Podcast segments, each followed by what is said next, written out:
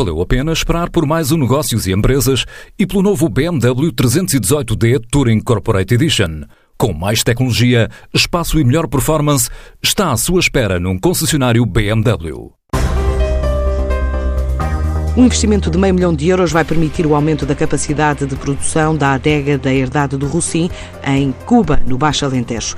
Corresponde ao aumento das vendas, a exportação representa 70% de faturação anual de 3 milhões e meio de euros. É o objetivo da empresa, já presente em 36 países. Vários produtores de alguns desses países marcaram presença num evento especial, pelo segundo ano consecutivo, festejou a tradicional abertura das talhas.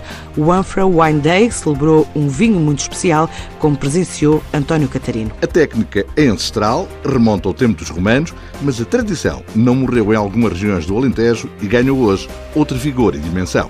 Para a herdade do Rocim, o vinho de talha, um valioso cartão de apresentação para entrar em alguns mercados internacionais, revela Pedro Ribeiro, enólogo e diretor-geral. Em termos de exportação, é um pé na porta, é? a partir dos eh, vinhos de talha, os vinhos de ânfora, ajudam-nos a entrar em muitos mercados, tem-nos ajudado em muitos países. Eh, quando sabem que nós temos vinho de talha, eh, tudo fica mais fácil e mais pacífico e a partir daí vão as outras referências, naturalmente. Herdade Rossim produz anualmente um milhão de garrafas. 20 mil são de vinho de talha, uma percentagem reduzida de um vinho que Pedro Ribeiro considera tão particular quanto especial. Um nicho de mercado, não tenho dúvida, e será sempre um nicho de mercado.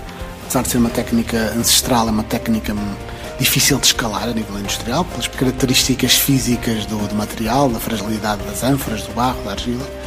Podemos chamar uma moda, mas é uma moda que existe há dois mil anos as barricas de carvalho francês também foram uma moda que começaram mais nos anos 80, até lá eram só usadas praticamente só em França.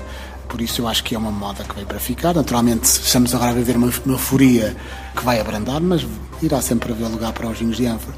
Eu costumo dizer que os vinhos de ânfora, os vinhos de talha, neste caso do Alentejo, são o nosso vinho do Porto, é uma categoria à parte, não é? E haverá sempre lugar para estas categorias. O redobrado interesse gerado pela abertura das talhas na herdade do Rossim justificou, em absoluto, a repetição da aposta. Depois do que aconteceu ano passado, quase que nos sentimos obrigados a repetir o evento. O evento ano passado teve cerca de 24 produtores, este ano estamos nos 44, 45 produtores, vários internacionais, Geórgia, Arménia, França, Itália, Espanha, e de facto foi isso que nos, nos impeliu a, a, voltar a fazer o evento, foi o bom resultado de, do que aconteceu ano passado. Um êxito repetido este ano na herdade do Sim. Este é um produtor alentejano que diz crescer de forma sustentada, numa altura em que o vinho de talha saiu do esquecimento e que repousa em pequenas adegas, transformou-se e ganhou o estatuto de candidato a património da humanidade.